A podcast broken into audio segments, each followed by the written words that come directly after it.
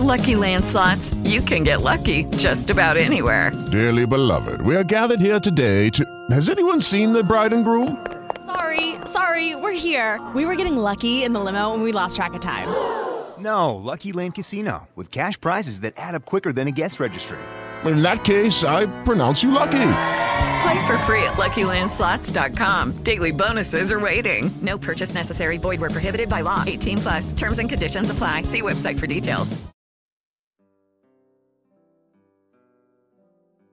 Saludos, continuamos con la lectura del libro Los Protocolos de la Corona Británica de Horacio Ricciardelli y Louis Smith. Prioridad de la estrategia política sobre la militar. Es de público conocimiento el control de Gran Bretaña sobre nuestra minería, servicios públicos, finanzas, transferencia de recursos financieros por servicios de deuda externa. Es guerra de recursos. Un general inteligente lucha por desproveer al enemigo de sus alimentos. Cada kilo de alimentos tomado al enemigo equivale a 20 kilos que te suministras a ti mismo. Sun Tzu. Si hay alguna duda de la estrategia británica, nos remitimos a Hart y su obra Estrategia, la aproximación indirecta. Ya en el prólogo dice, la excelencia suprema consiste en destruir al enemigo sin combatir.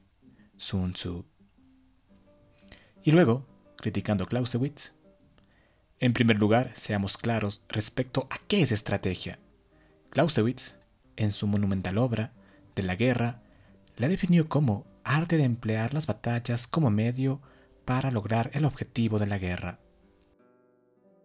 En otros términos, la estrategia forma el plan de guerra, delinea el curso propuesto de las diferentes campañas que componen la guerra y regula las batallas que deben librarse.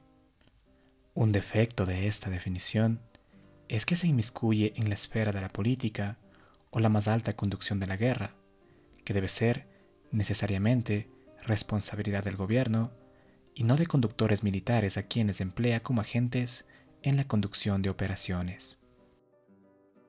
El término gran estrategia sirve para extraer el sentido de la política en ejecución, porque la función de la gran estrategia, alta estrategia, es coordinar y dirigir todos los recursos de una nación hacia el logro del objetivo político. Por otra parte, la potencia combativa no es sino uno de los instrumentos de la gran estrategia, que deberá tomar en cuenta y aplicar el poder de la presión financiera, de la presión diplomática, de la presión ética, para debilitar la voluntad del oponente. La gran estrategia mira más allá de la guerra, hacia la paz subsiguiente, no solamente deberá combatir los diversos instrumentos, sino que también tendría que regular su uso para evitar perjuicios al futuro estado de paz, para su seguridad y prosperidad. Little Heart. A primera vista, parecería al lector que hay conceptos de guerra y excluyentes entre sí. La guerra como acto de fuerza que apela a masas movilizadas, porque éstas dan más fuerza. Clausewitz la guerra concebida como arte de generales astutos, Sun Tzu, la guerra como algo exclusivo de una élite que prescinde de las masas populares. La guerra no es excluyente. Quizá haya que hacerle una pequeña apuesta al día a Sun Tzu, lo que hizo Mao Zedong, y cambiar la palabra Estado por pueblo. Así quedaría.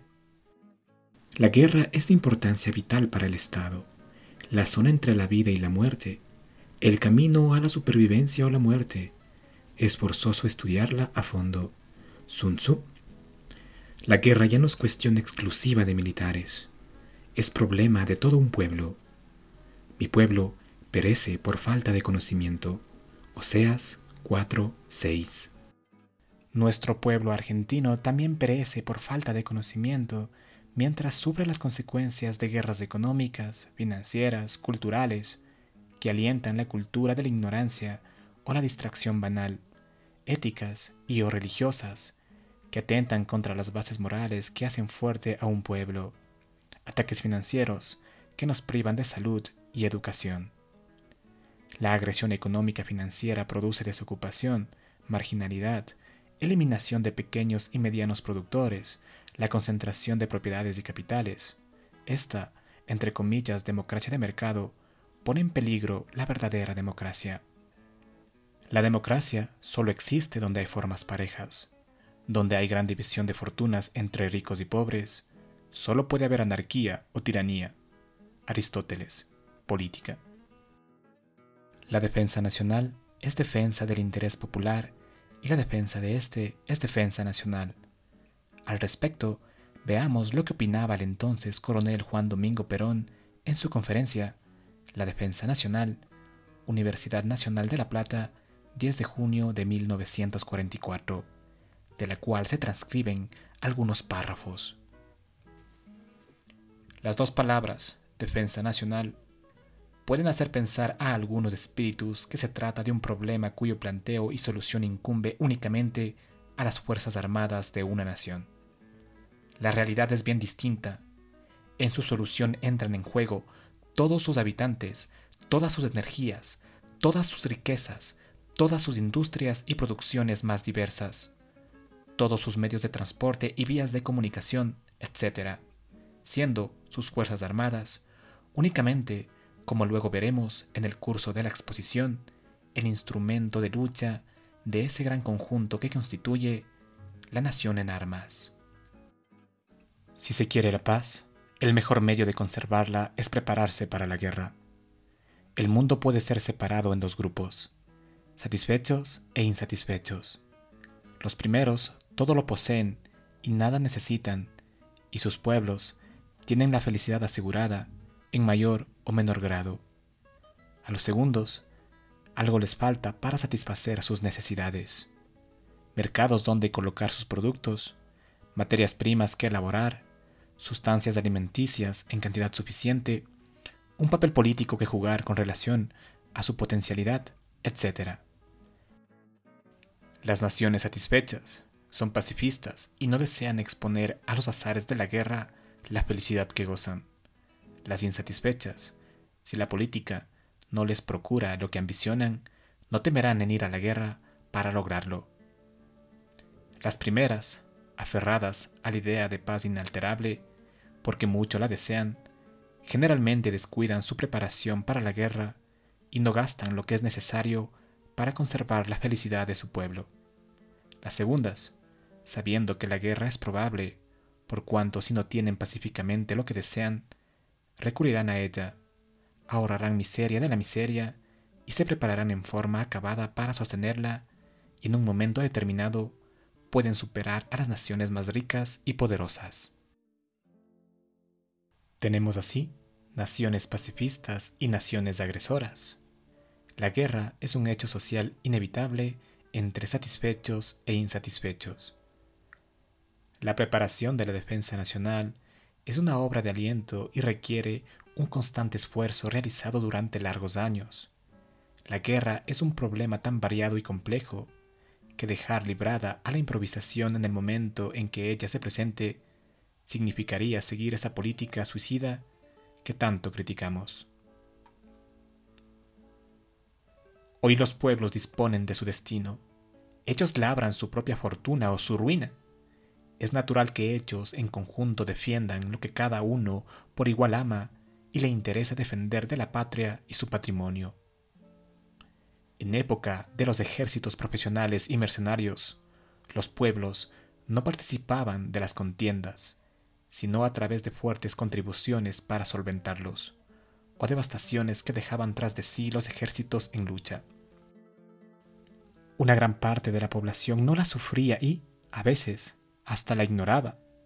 Las guerras de la Revolución Francesa y más tarde de Napoleón afectaron ya al pueblo francés por la contribución en material humano que le impusieron.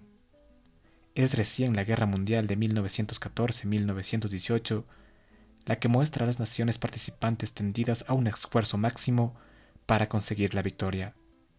La guerra se juega en los campos de batalla, en los mares, en el aire, en lo político, económico, financiero, industrial, y se especula hasta con el hambre de las naciones enemigas. Ya no bastan generales y admirantes geniales, con ejércitos y flotas eficientes para conquistar la victoria. A su lado, los representantes de todas las energías de la nación tienen un rol importante que jugar en la dirección de la guerra y muchas veces son los que orientan la conducción de las operaciones de las Fuerzas Armadas. Pero aún en los años de 1914 y 1918, detrás de los ejércitos en lucha, entregados a un constante esfuerzo para mantener la potencia combativa de las Fuerzas Armadas, vivían en una relativa tranquilidad y bienestar. La moral de la nación se mantenía en base de éxitos obtenidos en los campos de batalla, hábilmente explotados por una inteligente propaganda. La actual contienda, con el considerable progreso técnico de la aviación, nos muestra la expresión más acabada de nación en armas. Los pueblos de las naciones en lucha no se encuentran ya a cubierto contra las actividades bélicas, dado que poderosas formaciones aéreas siembran la destrucción y la muerte en poblaciones más o menos indefensas, buscando minar su moral y destruir las fuentes del potencial de guerra de la nación enemiga. El panfleto toma un lugar importante al lado de las tremendas bombas incendiarias y explosivas en la carga de los poderosos aviones de bombardeo. La transcripción de los párrafos de la conferencia de Juan Domingo Perón continúa. Y para que no se haga bastante extenso este episodio, lo vamos a dejar ahí y vamos a pasar a la parte final. Recuerda que en la descripción tienes el enlace para el libro y para que puedas leer más de esta conferencia. Esta debe ser la esencia de la Escuela Estratégica Argentina. Es indudable que, bien o mal, se había puesto en marcha y, teniendo en cuenta el sistema pro-británico del régimen derrocado un año antes, se comprende el interés del Imperio Británico en volver a la situación previa a 1943. Dentro de esta estrategia no hay divisiones entre lo civil o militar, lo económico, político, comercial, financiero, etc. Tampoco una división entre tiempo de guerra y tiempo de paz hemos retrocedido mucho. Cada día que retrocedemos mueren 190 chicos por hambre y enfermedades de pobreza. Mueren casi 70.000 chicos al año sin contar con los desamparados que quedaron sin cobertura social de ninguna especie. La estrategia nacional, en el más amplio sentido de la palabra, es una movilización de todos los sectores. El enemigo lo sabe y trata de desvirtuarlo por medios políticos, basados en la perfidia que reclama buenas relaciones mientras se alienta la división interna y el genocidio por miseria. Educados en la escuela de Clausewitz, casi por inercia, asociamos la estrategia de aproximación indirecta a la maniobra militar. No es así. Hart lo dice muy claro en el prólogo de su obra. Limpiar ciudades con bombas nucleares será destruir las quintas columnas con que potencialmente contemos a nuestro favor. El asalto directo provoca una obstinada resistencia. La conversión se logra más fácil y rápidamente, infiltrando insospechadamente una idea diferente. Hemos sido incapaces de comprender las sutilezas y eufemismos de Little Heart. Lo que él propone es una política y guerra basada en la subversión. A estas políticas pérfidas las llamaremos guerras políticas, que debilitan mientras preparan la guerra militar, y ganada esta, nos mantienen aún más débiles y expoliados, evitando toda rebelión posterior. Esto da el tiro de gracia a la víctima que no hizo inteligencia sobre la pérfida Albión. Por si acaso la pérfida Albión se refiere a Inglaterra. Todos los hombres pueden ver las tácticas por medio de las cuales efectúe conquistas pero lo que ninguno puede ver es la estrategia de la cual surge la victoria. Sun Tzu. Este trabajo solo pretende ser un miope intento de ver la estrategia británica que sufrimos. Con esto estamos llegando al final de este episodio. Recuerda compartir, suscribirte, dar un apoyo al canal. Sin nada más que decir, me despido hasta un próximo episodio. Muchas gracias.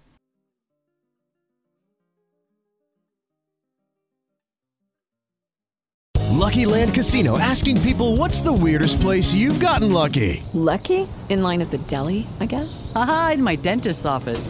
More than once, actually. Do I have to say? Yes, you do. In the car before my kids' PTA meeting. Really? Yes. Excuse me, what's the weirdest place you've gotten lucky? I never win and tell. Well, there you have it. You can get lucky anywhere playing at LuckyLandSlots.com. Play for free right now. Are you feeling lucky? No purchase necessary. Void where prohibited by law. 18 plus. Terms and conditions apply. See website for details.